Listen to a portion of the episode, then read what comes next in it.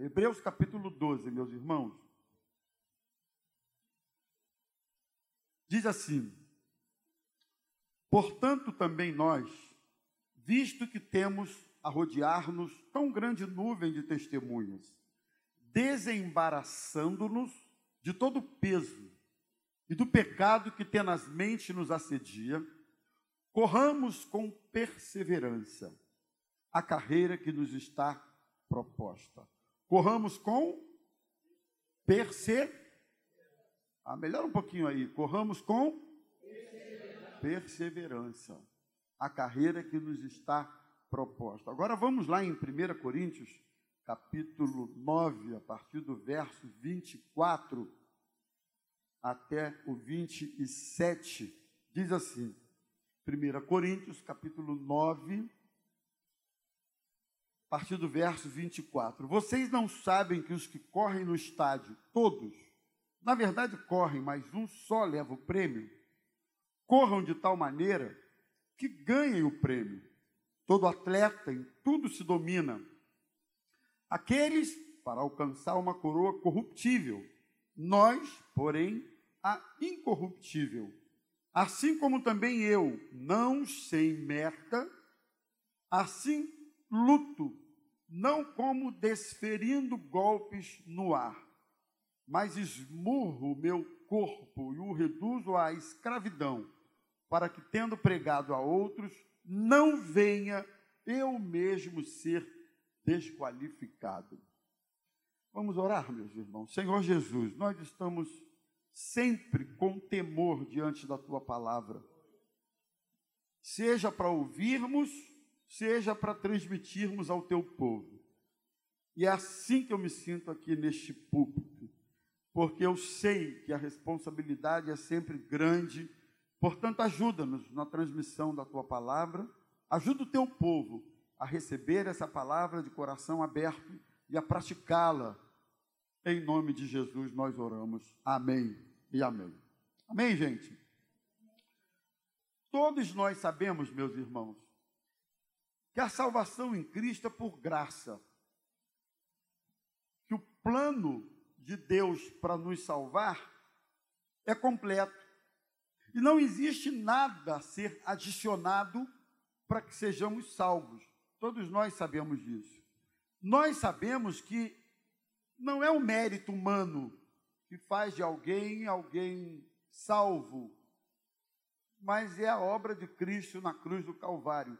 Todos nós sabemos. Sabemos também que a salvação se dá imediatamente após o ato da confissão, da conversão, uh, imediatamente o ato de alguém abrir o coração, crer, confessar a Cristo, está salvo.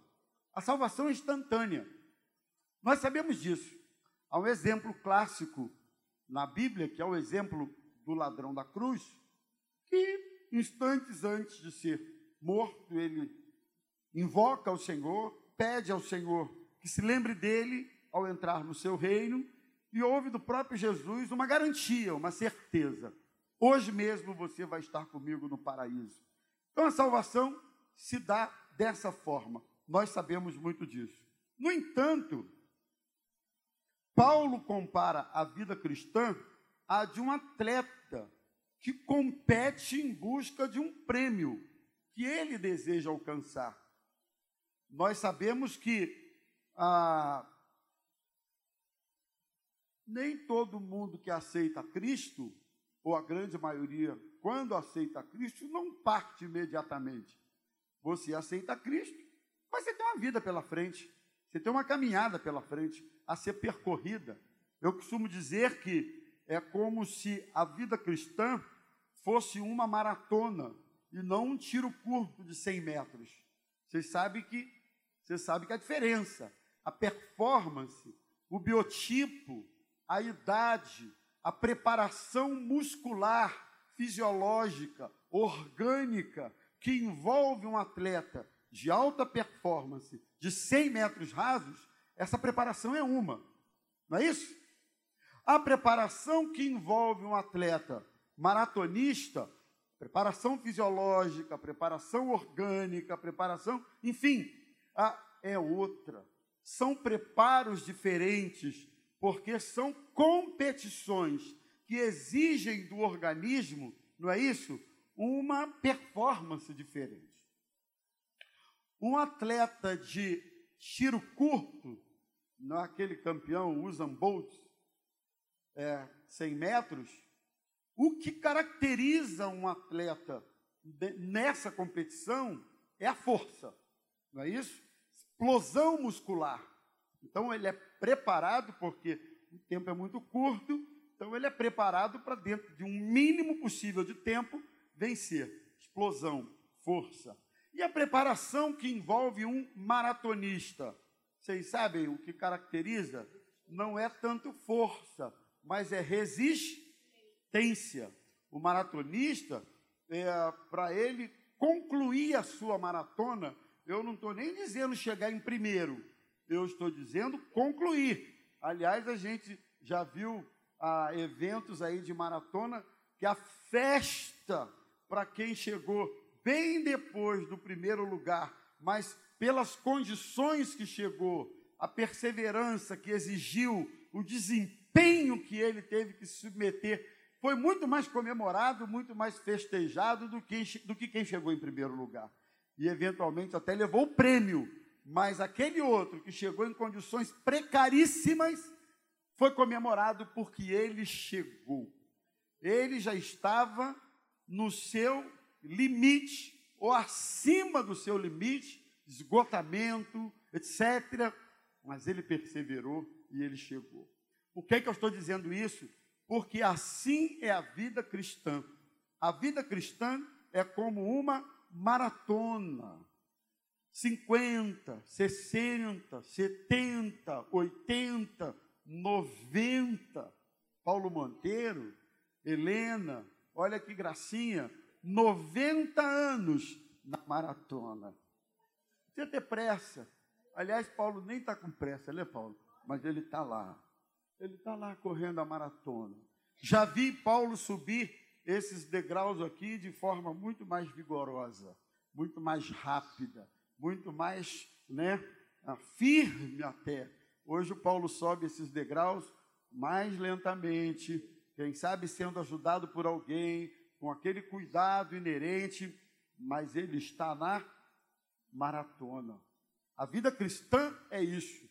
Essa é a ideia que eu gostaria que vocês acompanhassem comigo nessa palavra que eu quero trazer para os irmãos nessa noite.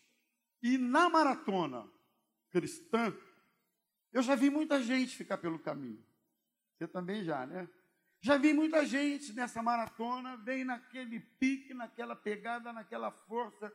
Ele esquece que a maratona é longa, ele esquece que ele não pode gastar toda a energia na largada, porque se ele fizer isso, vai faltar energia no caminho, e ele aí vai, vai, vai, vai pifar, ele, ele precisa dosar o gasto energético ao longo dessa maratona.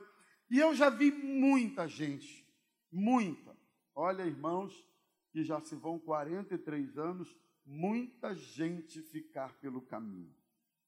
Aliás, só não estamos superlotados hoje, não só aqui, mas lá em Praça Seca agora, ah, em nossas igrejas, só não estamos com dois cultos à noite, quem sabe, só não estamos com problema de lugar aqui, já tendo que ampliar esse auditório para uma capacidade duas, três vezes maior do que essa. Sabe por quê? Porque muita gente ficou pelo caminho. Não ficou pelo caminho porque foi ali para a igreja A, B ou C. Aí, aí não é nem ficar pelo caminho. Mas ficou pelo caminho porque ficou mesmo. Ficou pelo caminho porque parou mesmo. Ficou pelo caminho porque se cansou mesmo. Ficou pelo caminho por, porque encontrou na sua argumentação uma lógica, um sentido que justificasse sua parada nessa maratona. Já eu estava falando sobre isso, né? Como é interessante a lógica, como se formata uma lógica. O ser humano tem uma capacidade de elaborar uma lógica própria que ninguém, por melhor argumentação que tenha, consegue demovê-lo de que essa lógica aí, esses dias eu falei isso para uma pessoa que está se separando, que está deixando a família, deixando o casamento, deixando a esposa. E ele elaborou uma lógica para mim, rapaz, quase que eu, se eu não vigio, eu olhava para ele e disse, rapaz, é mesmo, deixa eu orar para você ir mesmo de uma vez, você está certo. Porque, porque uma lógica tão elaborada. Aí eu fui olhando assim, eu digo, meu Deus, o que é que eu vou falar? E ele falando, falando. Aí eu, Deus me deu assim uma graça. Eu disse, olha, rapaz, essa lógica aí é até muito interessante.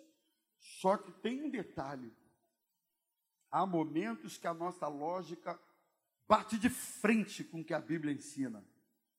E quando a sua lógica, por melhor fundamentada que esteja, bater de frente com o que a Bíblia ensina, deixe a sua lógica para lá e fique com o que a Bíblia ensina. Essa é uma dica importantíssima para você não parar no caminho e na maratona. Então, Paulo fala sobre essa questão do atleta correr ah, como que numa competição, só que aí com detalhe, ele corre de olho num prêmio, né? Um prêmio corruptível, etc e tal. Nós também corremos e, e, e não diferente, corremos porque há um prêmio e esse prêmio não é corruptível, não é terreno, não é passageiro, não é momentâneo, mas ele é, sobretudo, eterno. E nessa maratona, irmãos, é, eu, eu quero pensar com vocês alguns aspectos a respeito dessa corrida que nós precisamos considerar, que são aspectos importantíssimos. E para não fugir muito à lenda, eu separei 15 pontos. não, estou brincando. Os três ou quatro aqui que o texto me ensina, eu quero deixar para vocês, para a gente começar essa semana pensando. O primeiro deles é que um atleta não pode ter embaraços, porque se tiver, o rendimento fica comprometido e ele pode ser desqualificado. Vamos repensar isso aqui? Um atleta não pode ter embaraços, porque se ele tiver, ele pode ter o rendimento comprometido e pode até ser desqualificado, desembaraçando-vos de todo o peso. E aí eu fiquei começando viajando um pouco aqui na, na batata, alguns embaraços que, que inviabilizam a, a permanência na maratona. O primeiro pode ser o próprio peso, peso do próprio corpo. Um atleta maratonista ele tem que ficar atento ao peso do próprio corpo, não é?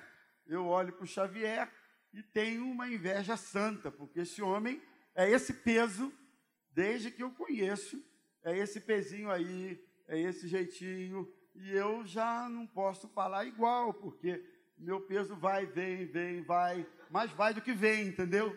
Mas eu estou na luta, não perco como bom brasileiro, não desisto. Mas o peso vai e volta, vem, vai e, e tal.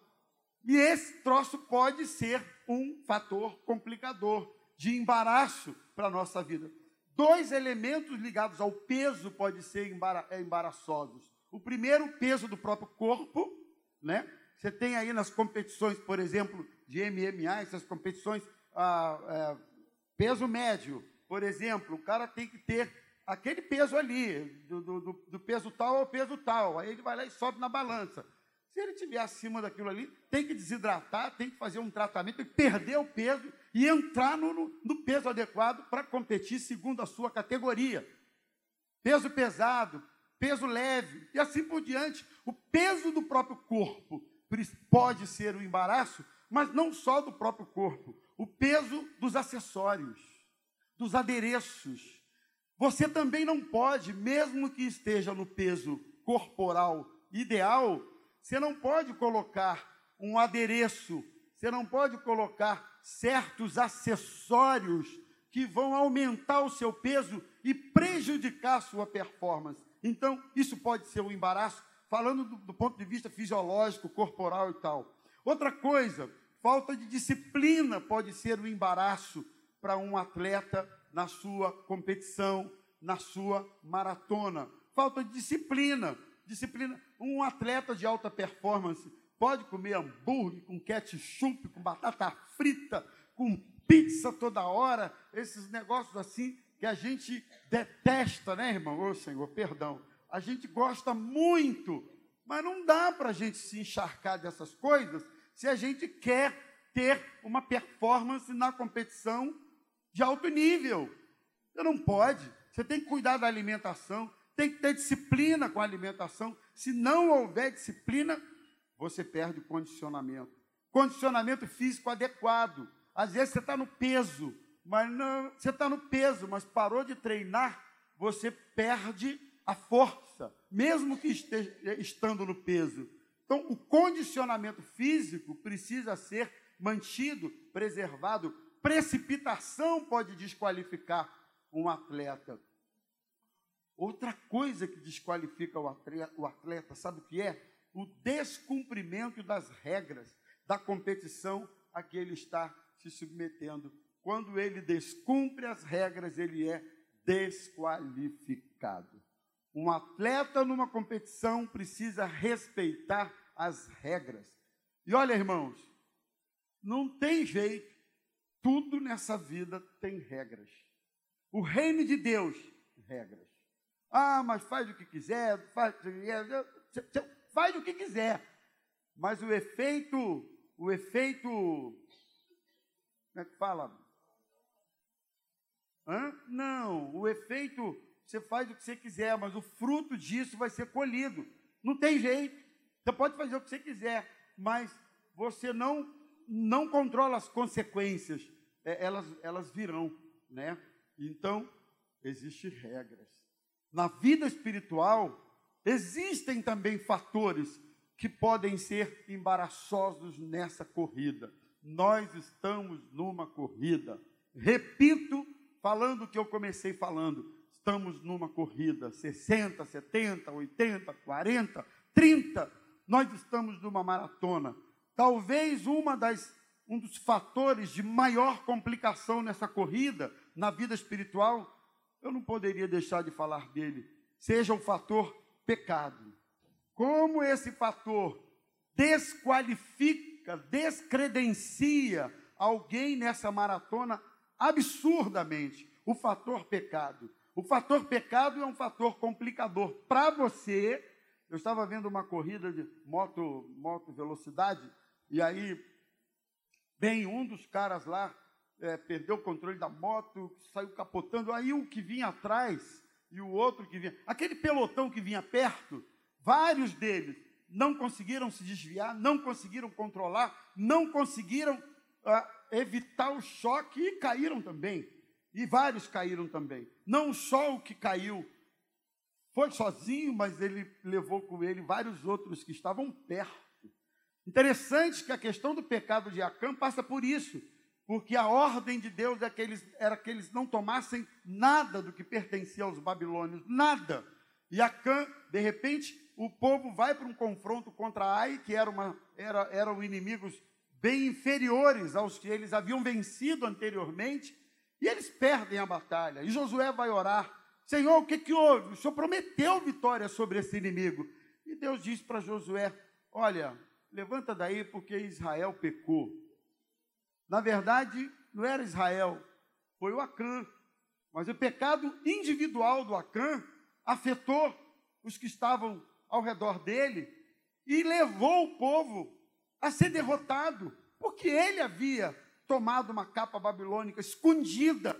Então, irmãos, essa questão ela é tão séria e tão séria que muitas vezes essa, esse fator pecado não desqualifica só a gente, não tira da competição só quem peca, mas se bobear, tira quem está perto. Tira a inspiração, tira o foco, desvia o olhar de quem está perto, olhando para você, não tenha, não tenha dúvida, o líder da competição, ele é alvo constante de observação dos demais, porque ele tem um tempo, uma marca que ele consegue ao longo da sua competição e que os seus oponentes pensam assim: eu tenho que bater a marca dele, né? eu tenho que superar a marca dele, logo eu preciso eh, olhar para ele, como é que ele faz, como é que ele treina, como é que ele, etc e tal. Na vida cristã é assim, as pessoas olham, nós estamos como que rodeados de uma grande testemunha. Pessoas estão olhando para a gente. Então, o pecado é um fator que descredencia. O pecado do pai descredencia muitas vezes o filho, compromete a corrida da esposa, compromete a corrida de um jovem que está próximo, vai comprometendo aí a, o pecado de alguém mais antigo, que é tido como referência, a mesma coisa, compromete a caminhada, a performance de alguém que está, que está caminhando por perto. Alianças erradas pode ser um fator de embaraço na vida espiritual. Alianças erradas, quantas, quantas é, acordos errados. Até na quarta-feira, na nossa devocional, a pastora Claudete passou por esse fator, quando comentou a respeito de um assunto, de um tema, ela passou por esse fator. Alianças erradas. Quantos homens, quantas mulheres, quantos jovens, quantas pessoas saíram da maratona porque fizeram associações, alianças indevidas que não deveriam, e não sem alerta, não sem uma advertência por parte de alguém, mas foram a si mesmo. E quando pensaram que não, já haviam se dispersado do alvo da sua maratona. Assim, o próprio povo de Israel vivenciou isso, fez alianças erradas e uma das questões que marcaram as alianças erradas daquele povo foi a própria questão do misticismo, do casamento de, de, de, de hebreus, de, de, povo judeu, com pessoas que pertenciam a outros povos, pessoas pagãs, casamentos mistos, e foram isso, o, paganismo, a idolatria, isso foi entrando no meio do povo, e isso desvirtua a gente na caminhada, negociar valores, Desobediência descredencia alguém na caminhada. E quando eu penso em desobediência, a figura de Sansão me salta, porque o que marcou Sansão, quando ele perde a sua força e é humilhado pelos inimigos, o que marcou Sansão, irmãos, foi isso, é que ele quebrou um pacto, ele quebrou um acordo, um pacto de nazireado. Muita gente acha que Sansão abatia os inimigos porque Sansão devia ser um fisiculturista. Sansão devia ser fortão, musculoso, vivia na academia, vivia fazendo esse tipo de coisa. Era aí que residia a força de Sansão negativo. A força de Sansão não estava no músculo. A força de Sansão estava no voto de nazireado. Deus tinha um pacto com Sansão. Sansão fez uma aliança com Deus. Sobre sua cabeça não se passaria navalha, e ali consistiria a sua força. E ele foi negociando, ele foi negociando, ele foi negociando. Ele... Vocês conhecem a história. Foi falando para a mulher qual era o seu segredo. Uma hora ele fala a verdade. Olha, o meu segredo é que não se passa navalha na minha cabeça, porque é, o dia que passar navalha na minha cabeça, minha força terá chegado ao fim. E ela fez isso. E, disse, e depois ela disse: Ah, Sansão, como das outras vezes, os inimigos estão vindo. E ele achou que tivesse a força mas a força tinha saído dele, o Espírito Santo tinha saído dele, e ele não havia se apercebido disso. É muito forte, né? Porque essas saídas, ah, se é que eu posso usar assim essa expressão, elas muitas vezes não se dão de uma vez, né? Essa, essa perda de força, de condicionamento, vai acontecendo aos pouquinhos. E quando você pensa que não, quando você chega na, diante de uma luta e você precisa dessa força para você, você, aí você vê que não tem. Perdeu o condicionamento. Segundo, irmãos, fator que a gente precisa considerar nessa maratona é que há uma expectativa de prêmio. Amém? Nós temos uma expectativa de um prêmio. Versículo 24. Não sabeis vós que os que correm no estádio todos, na verdade, correm, mas um só leva o prêmio. Correi de tal maneira que o alcanceis. Todo atleta em tudo se domina aquele que alcançar aqueles para alcançar uma coroa corruptível. Nós, porém, uma coroa incorruptível. Então, esse fator precisa me manter no foco, viu, homens? Já que estamos aí na Semana do Homem, essa coisa do Congresso do Homem, essa coisa toda, eu queria dar uma puxada mais por esse lado, tá? É, é, há um prêmio. Há um prêmio aguardando você. E você precisa também focar nisso. Quando o apóstolo João recebe a revelação da ilha de Pátimos, e o Senhor entrega as mensagens a João, é interessante que cada uma dessas mensagens termina com uma promessa de recompensa para aqueles que chegarem. Promessas gloriosas, que nem sempre a gente consegue compreender de forma plena. E aí eu estava vendo isso. Para a igreja de Éfeso, ele termina dizendo assim: ao vencedor lhe darei o direito de se alimentar da árvore da vida que se encontra no paraíso de Deus. Ao vencedor. Para Esmirna, ele diz: ao vencedor, de maneira alguma sofrerá o dano da segunda morte. E ele vai falando para a igreja de Sardes: ao vencedor será assim vestido de branco, e de modo algum apagarei o seu nome do livro da vida. Pelo contrário, confessarei o seu nome diante de meu Pai e dos seus anjos. Ele vai falando para a igreja de Laodiceia, uma palavra dura de repreensão, arrependimento. Eis que estou à porta e bato, diz o Senhor. Se alguém ouvir a minha voz, ao vencedor darei o direito de sentar-se comigo no meu trono, assim como também eu venci e me assentei com meu Pai no seu trono. E ele vai falando a perspectiva que temos dessa corrida é que nós seremos coroados nós seremos premiados, nós seremos recompensados. Não desista da sua corrida. Você está numa corrida, como eu também. Tem gente, eu costumo dizer, que vai chegar no céu, irmão, sem um arranhão. Como assim, pastor? Tem arranhão no céu? Calma, eu vou explicar.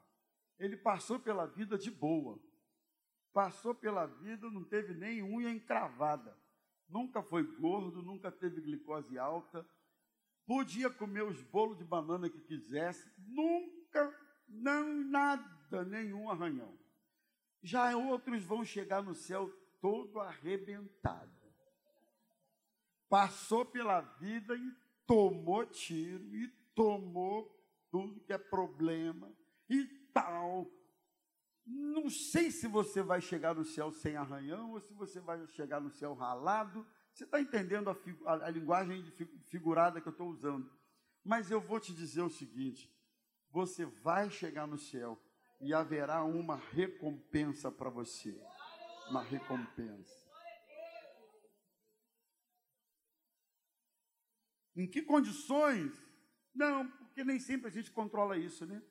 Às vezes a Zazá usa uma expressão que eu acho muito legal. Ela diz: às vezes a vida bate, bate com força. Às vezes a vida dá no lombo, bate, circunstâncias, problemas. Essa semana, uma diaconisa nossa de, de lote 15 sepultou o filho. O filho, vocês souberam? Falou aqui, Xavier? Não falou não? Pois é. Sepultou o filho, o Everson, o, o cara que até dois meses atrás, ela me mostrou a foto, uma família conhecida nossa, eu casei o filho mais novo, o que faleceu foi o mais velho. Eu acho que tinha 40 anos, ou nem isso. Mas há dois meses atrás ele estava fortão, musculoso, academia, marombado, músculo, o cara vendendo saúde. De repente apareceu lá um refluxo nele. E aí foi no médico, foi no outro, ah, refluxo, é refluxo. E aí alguém lá resolveu investigar, foi, e não era refluxo. Ele já estava com câncer e depois foi metástase para que lado, em dois meses o rapaz foi embora. E no sepultamento ela, ela estava transtornada, enterrando um filho. Na mesma semana, um dia antes, eu fiz um sepultamento de um casal lá de Praça Seca, esse de Praça Seca, também sepultando a filha, 33 anos, a Débora, linda menina, Xavier conhecia, linda. E a expressão dos pais, a dor dos pais é algo indescritível. Irmão, a vida bate. Então, eu chamo isso de chegar no céu arranhado, chegar no céu marcado pela vida. Mas ainda que você chegue marcado, persevere na sua corrida, porque existe um prêmio esperando por você. existe uma coroa que não é corruptível, não é temporal, está esperando por você. Estamos juntos até aqui? Terceiro, tem 15 minutos, dá tempo. É preciso ter cuidado para não correr em vão, né? E ser desqualificado. Paulo fala sobre isso. Correr em vão, você corre, eu acho que não tem coisa pior do que você empregar força, energia, tempo, recurso, uma série de fatores em prol de alguma coisa e no final você chegar assim e dizer, corri em vão. Fiz tudo isso à toa. Nós precisamos tomar cuidado para não corrermos em vão. Gálatas 2, 2. Subi em desobediência a uma revelação e lhes pus o evangelho que prego entre os gentios, mas em particular os que pareciam de maior influência, para que de algum modo não correr ou ter corrido em vão. Para que de algum modo eu não me dar conta de que a minha corrida foi em vão. Tua corrida não pode ser em vão. Quando é que a corrida é em vão? Simples, irmãos. Quando a religiosidade fala mais alto do que relacionamento com Deus, a corrida é em vão, né? Religiosidade, a gente acha que igreja, é, entenda, a igreja é importante, mas é, é, não é a igreja que não é a igreja que salva ninguém, não, tá? A igreja é importante, mas o que precisa estar acima disso é o meu relacionamento com Deus. Então, quando a religiosidade fala mais alto, a corrida é em vão. Quando a falta de conversão verdadeira, é, quando há falta de conversão verdadeira, a corrida é em vão. É, às vezes a pessoa está aí, mas não se converteu de verdade, corrida em vão. Quanta gente está aí no meio do povo, mas nunca se converteu de verdade. Jesus falou isso: tem joio e tem trigo. E Jesus disse: só não mexe, porque você vai passar o machado numa coisa e tirar a outra, e você não sabe direito quem é quem. Deixa, porque no dia da colheita você vai saber quem é trigo e quem é joio. Nem o pastor na maioria dos casos, consegue precisar exatamente quem é o que. Só o Senhor. Só a colheita. Só aquele tempo. Para uns ele vai dizer: oh, não conheço vocês, nunca conheci vocês, como Senhor. Mas nós expulsamos demônio no teu nome, fizemos tanta coisa em teu nome, e curamos os enfermos no teu nome. Como assim, senhor? Eu nunca conheci você. É gente que correu em vão, não é?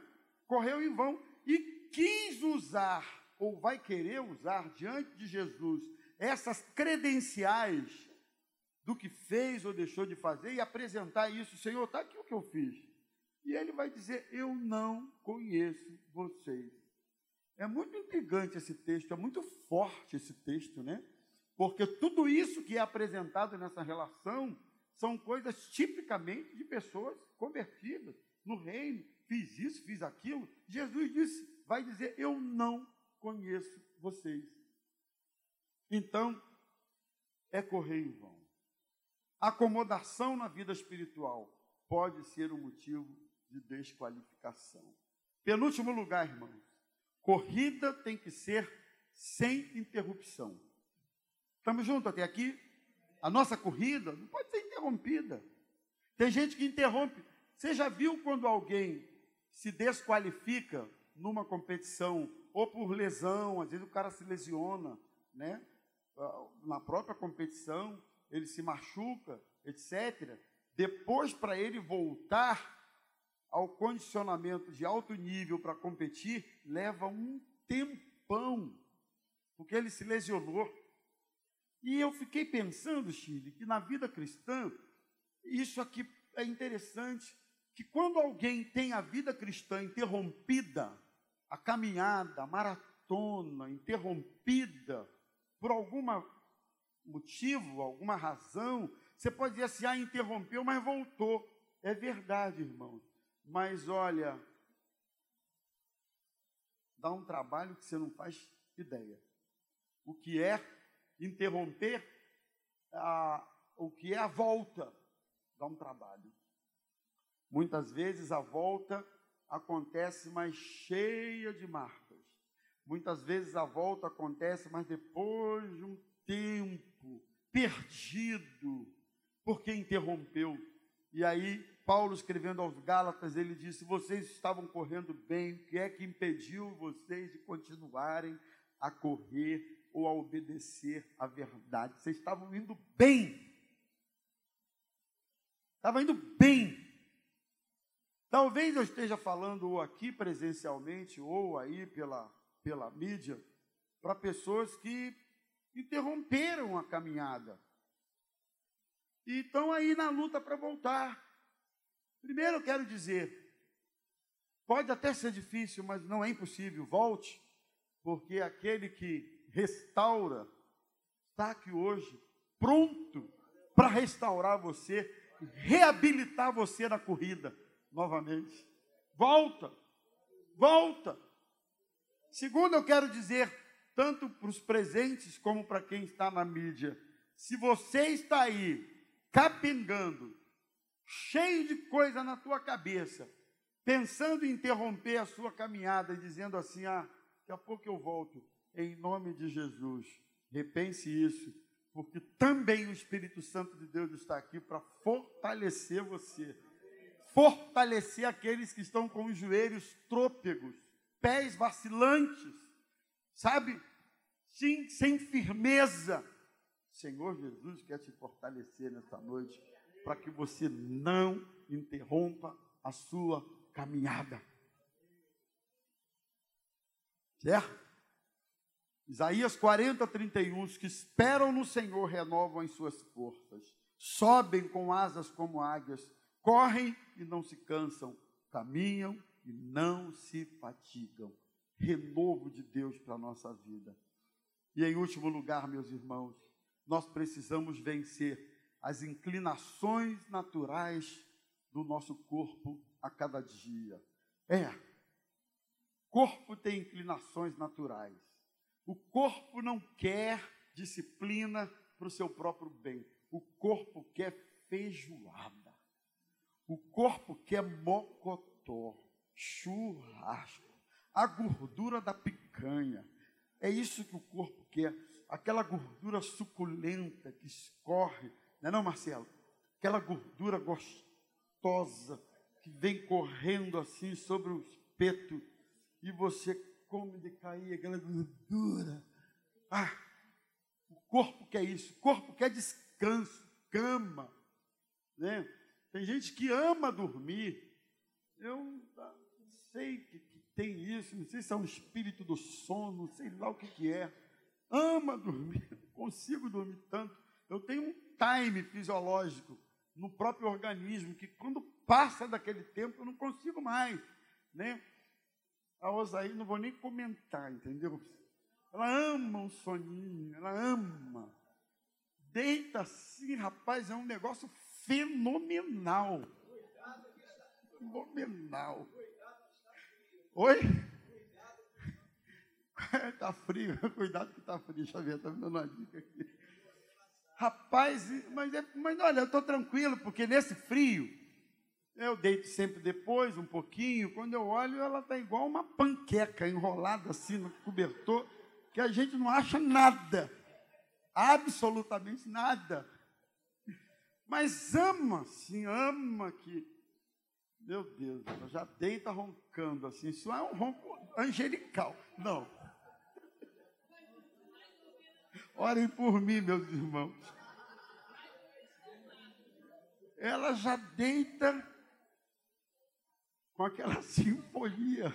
Eu fico olhando, eu digo, meu Deus, isso não é justo. E aí eu fico lá batendo cabeça, batendo cabeça. Né? É uma luta.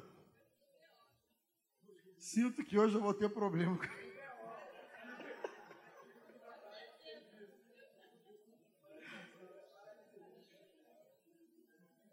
Depois a gente resolve. Eu estava vendo uma entrevista do Dr. Drauzio Varela e ele disse o seguinte: toda pessoa que fala por exemplo, que acorda com uma disposição enorme para fazer exercício físico, ou que tem uma predisposição constante para isso, está mentindo. Palavras dele. Porque o corpo, naturalmente, ele não pede isso. O corpo, ele quer descanso. O corpo, ele quer esse tipo de coisa. Então, na corrida espiritual, eu preciso vencer essas tendências naturais do meu corpo. Na vida espiritual, irmãos, é assim: eu preciso vencer, porque essa luta que o próprio Paulo descreve contra as coisas espirituais e as coisas carnais e humanas, ela é renhida, ela é constante, ela é forte. E Paulo diz: miserável homem que eu sou, o bem que eu quero fazer, eu não faço, o mal que eu não quero, esse eu acabo fazendo. Que miserável que eu sou. E a gente precisa vencer essas inclinações naturais para a gente não parar no caminho. Portanto, eu quero terminar minha palavra nesta noite. E é uma palavra, talvez, é, cheia de advertência, uma palavra de, né, é, para você, ou presta atenção, dizendo o seguinte: cuidado para que nenhum tipo de embaraço inviabilize uma palavra de alerta. Cuidado para que nenhum tipo de embaraço inviabilize a sua corrida na fé cristã.